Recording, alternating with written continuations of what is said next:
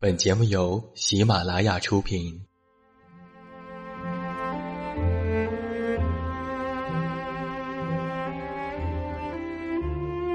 在这个世界上，总有让我们恋恋不舍的事情，比如感情、相遇、离别。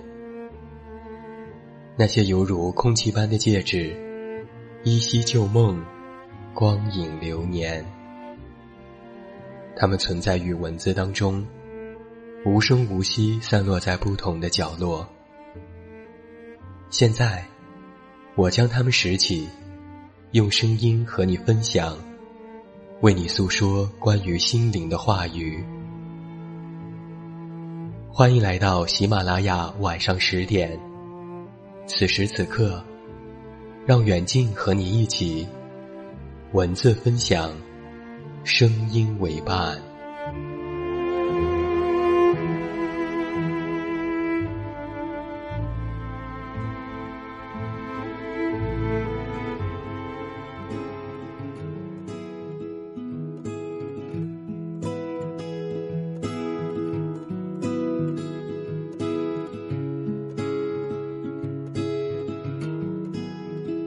I must have been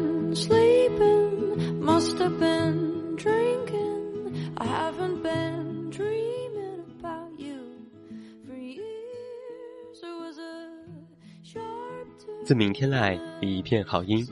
各位好，欢迎来到喜马拉雅晚上十点生活情感节目。我是你们好久没见面的老朋友，这么远那么近，现在在中国北京，向每一位我们的听友们致以问候。欢迎来收听我们今天晚上的节目。好久没有在喜马拉雅的晚上十点和大家见面了，有几个月的时间呢，自己的工作一直比较忙，所以没有能够在节目当中为大家送上更多的好文字和声音。希望你还记得我。那从本周开始，远近依然会在每周二的晚上十点陪你度过将近半个小时的时间，也希望大家能够一如既往的支持我们的节目。那在今天晚上。远近为你带来的是我的好朋友，也是青年作家老妖的这篇文字，题目叫做《最牢固的感情，大都势均力敌》。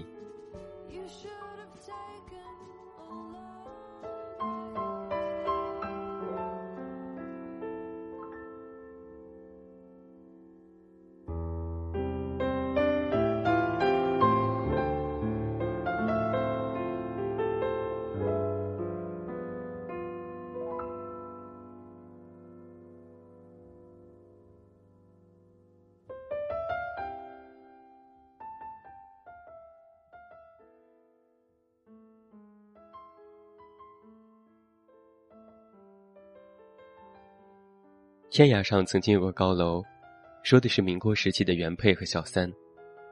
看那些早已逝去的旧人的故事，总是会叫人想到很多。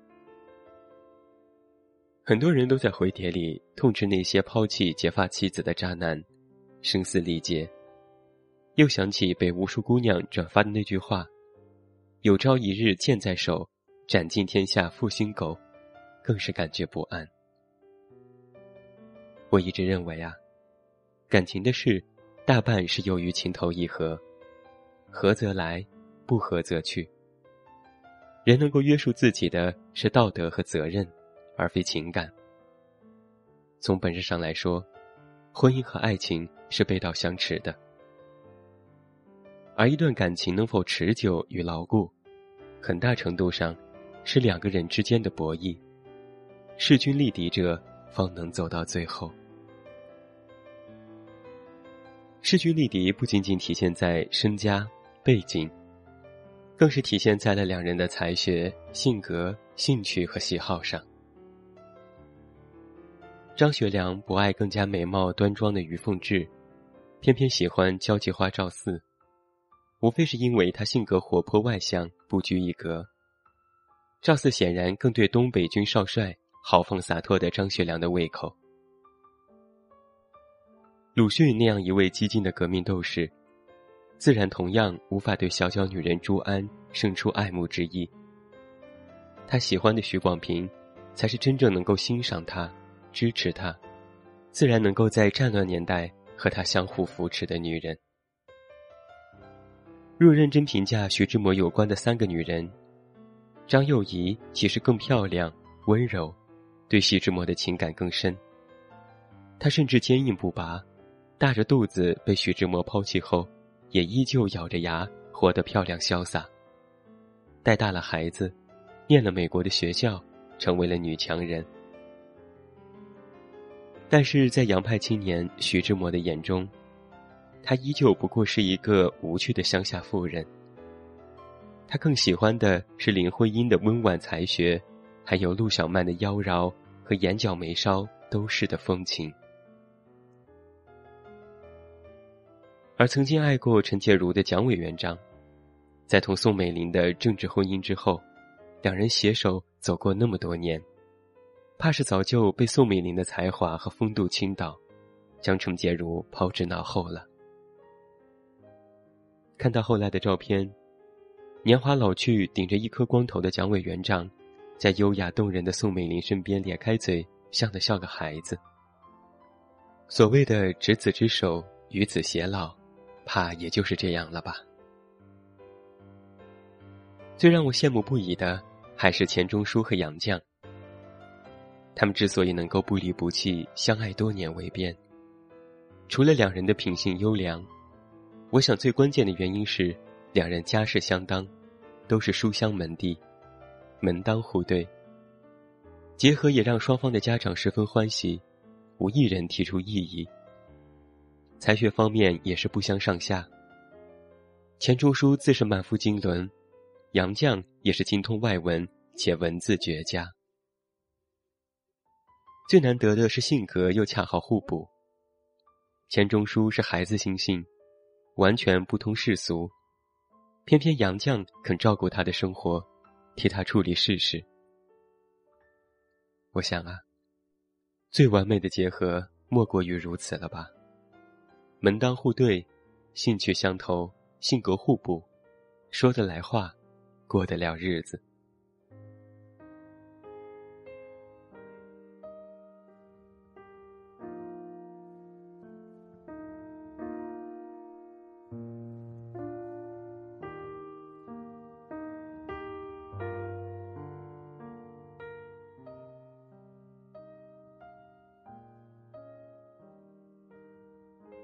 说了这么多，也无非是想要说明一点。或许很多人都不愿承认这一点。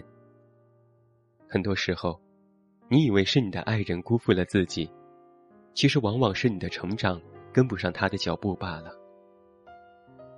很多时候，你无奈于你的爱情经历挫折，被横生双方父母干预，其实不过是在更加理智的父母和亲人眼中，你们的条件。当真是不般配罢了。换言之，你们不是一个层面上的对手，没有势均力敌来维系双方关系的平衡。感情能够起到的作用，往往微乎其微，到最后，伤害只怕是会更深。总是有那么多平凡而又普通的姑娘，做着灰姑娘的美梦。希望自己有天可以遇见属于自己的王子，一见钟情，坠入爱情，不可自拔。可是然后呢？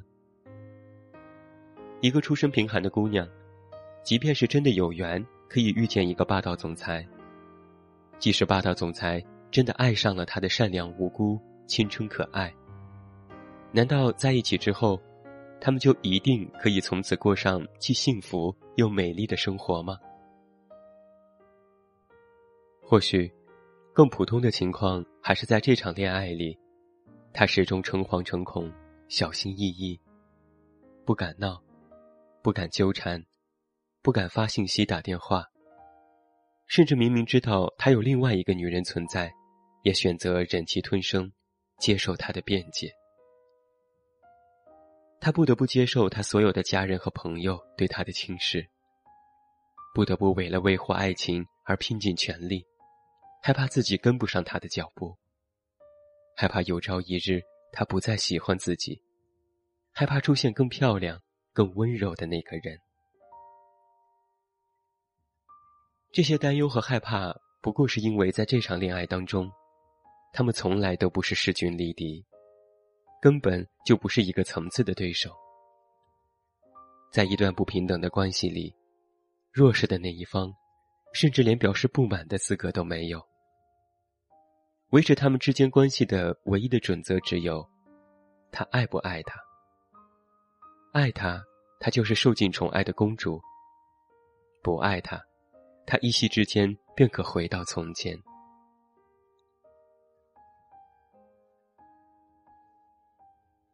张爱玲在《倾城之恋》中，用一整座城市的覆灭来成全了范柳原和白流苏的爱情。这并不是言情小说的始祖张奶奶故意玩什么倾国倾城的浪漫，而是经历了家庭破落和人情世故之后的她更加懂得，只有国破家亡、性命攸关的时候，那些横在范柳原和白流苏之间的各种世俗和偏见。才会被这震耳欲聋的炮火给吓走，只剩下两颗跃动不已的内心。其实，爱情这回事，有时候并不是没有，而是它从来都没有那么纯粹。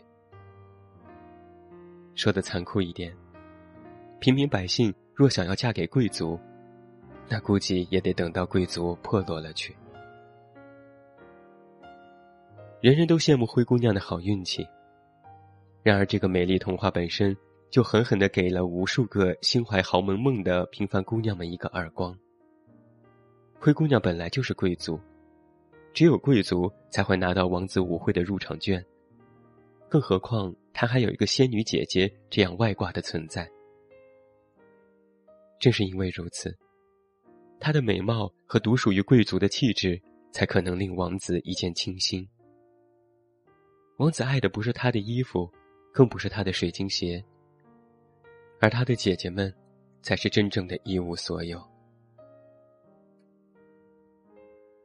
对一个姑娘来说，她最终的生活，包括自己的爱情，都应当是自己奋斗而来，她才可以不必诚惶诚恐，不必害怕失去，才可以更加从容而且坚定。只因为她懂得，此时此刻啊。站在那个身边的自己，无论是各个方面，都是足以与他相配的。他并不害怕，因为，他终于有足够的自信，去抓住属于自己的一切。人人都指望能够低投入高回报，每个平凡而有野心的姑娘。都希望自己能够获得一位英俊多金的成功男士的青睐。然而，在这个真实的世界里，即使是在感情里，也没有真正的捷径可以走。因为在这个世界上，最牢固的感情，大都势均力敌。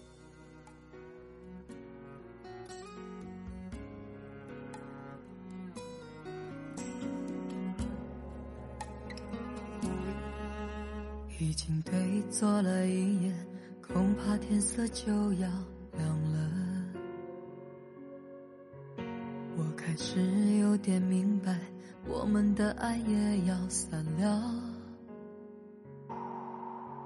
你像过去那样走来，紧紧用双手将我环绕。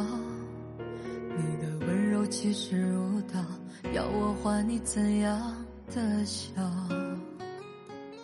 我明明都知道，这将是最后的拥抱。你给我一个圈套，这就是远近在今天晚上的晚上十点节目当中为你带来的这篇由青年作家老妖写下的文章。最牢固的感情，大都势均力敌。这篇文章曾经在豆瓣和微博上引起了强烈的反响，很多人赞同，也有一些人反对。赞同的是说，在感情生活当中，性格、才学等等背景其实非常重要；而反对的是看到了其中说到了门当户对，把一些看似无关于感情的附加条件放在其中进行了评断。那听到这里的各位听众朋友。你们对这篇文章又有怎样的观点和看法呢？也欢迎你在评论当中和我进行交流。好了，今天晚上的喜马拉雅晚上十点到这儿就要和你说声再见了。远近要再一次代表我们的策划丹丹和后期思思，感谢每一位听友的收听。不要忘记，你可以在节目之后登录新浪微博，搜索我的名字“这么远那么近”，查看我的更多详情。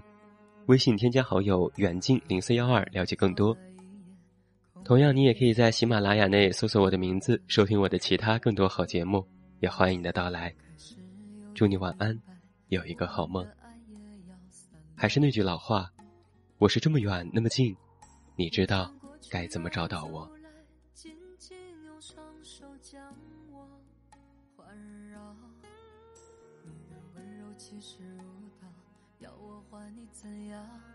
我我明明都知道，这将是最后的拥抱。你给我一个圈套，我不能跳，不能遁逃。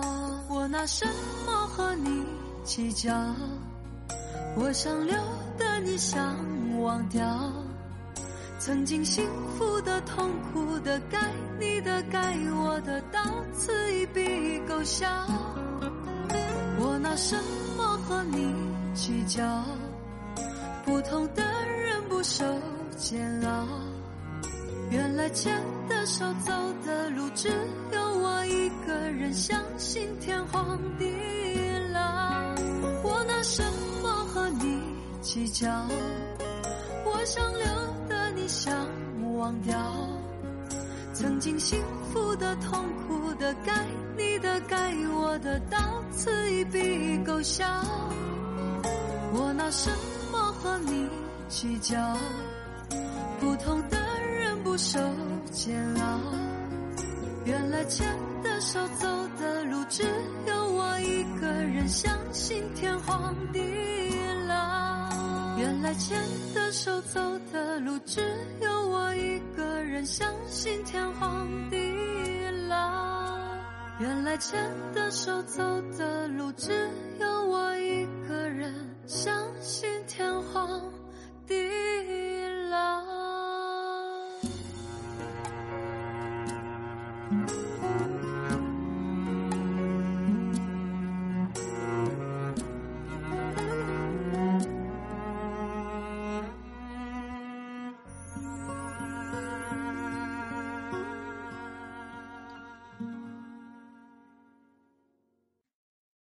喜马拉雅，听我想听。